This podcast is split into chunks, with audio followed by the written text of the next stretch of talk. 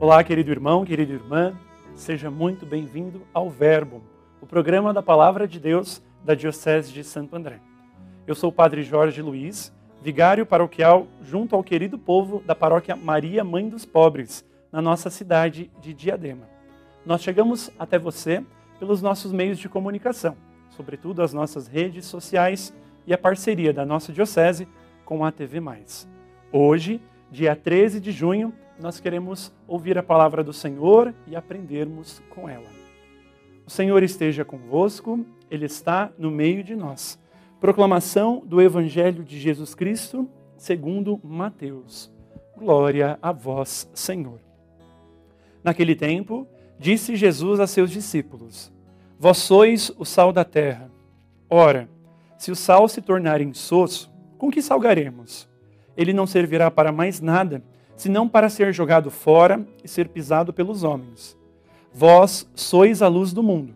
Não pode ficar escondida uma cidade construída sobre um monte.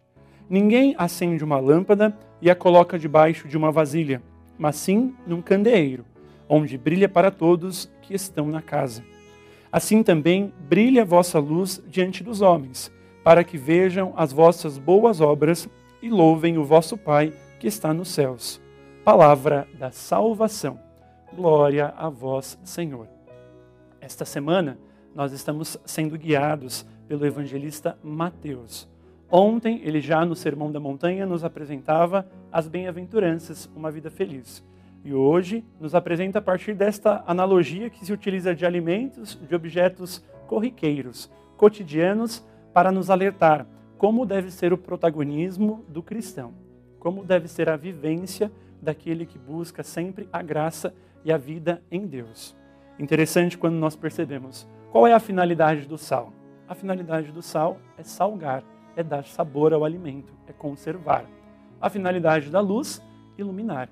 Qual então a nossa finalidade? Qual então é a nossa missão? Qual então é a nossa vocação? Será que ao longo do dia a dia, no nosso cotidiano, nós estamos bem vivendo a finalidade da nossa vida cristã? Estamos bem cumprindo com a vontade de Deus em nossas vidas? Acho que vale a pena um exame de consciência. Pararmos diante do Senhor e analisarmos: será que eu tenho sido um bom testemunho de fé dentro da minha casa, na vida da minha família, no meu ambiente profissional, no meu ambiente de trabalho, na minha comunidade? Será que eu tenho sido capaz de, com entusiasmo, com alegria, dar sabor à vida das pessoas iluminar aqueles corações que estão entristecidos, longe da presença de Deus. E essa reflexão não precisa ser só a partir do evangelho de hoje, pode nos acompanhar sempre. Nós temos um protagonismo, e este protagonismo deve, a partir da vida em Deus, iluminar e dar sabor à vida de tantas outras pessoas. Que assim, então, sejamos. Hoje, especialmente, quando a igreja faz memória de um santo muito querido pelo nosso povo brasileiro, Santo Antônio de Pádua.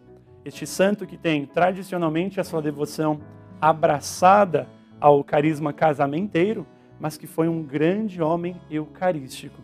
Que nós então, buscando a Eucaristia, buscando viver a fraternidade, a partilha, que são grandes exemplos que brotam do encontro com Cristo Eucarístico, possamos também nas nossas vidas dar sabor, ser luz a tantas pessoas que assim necessitam.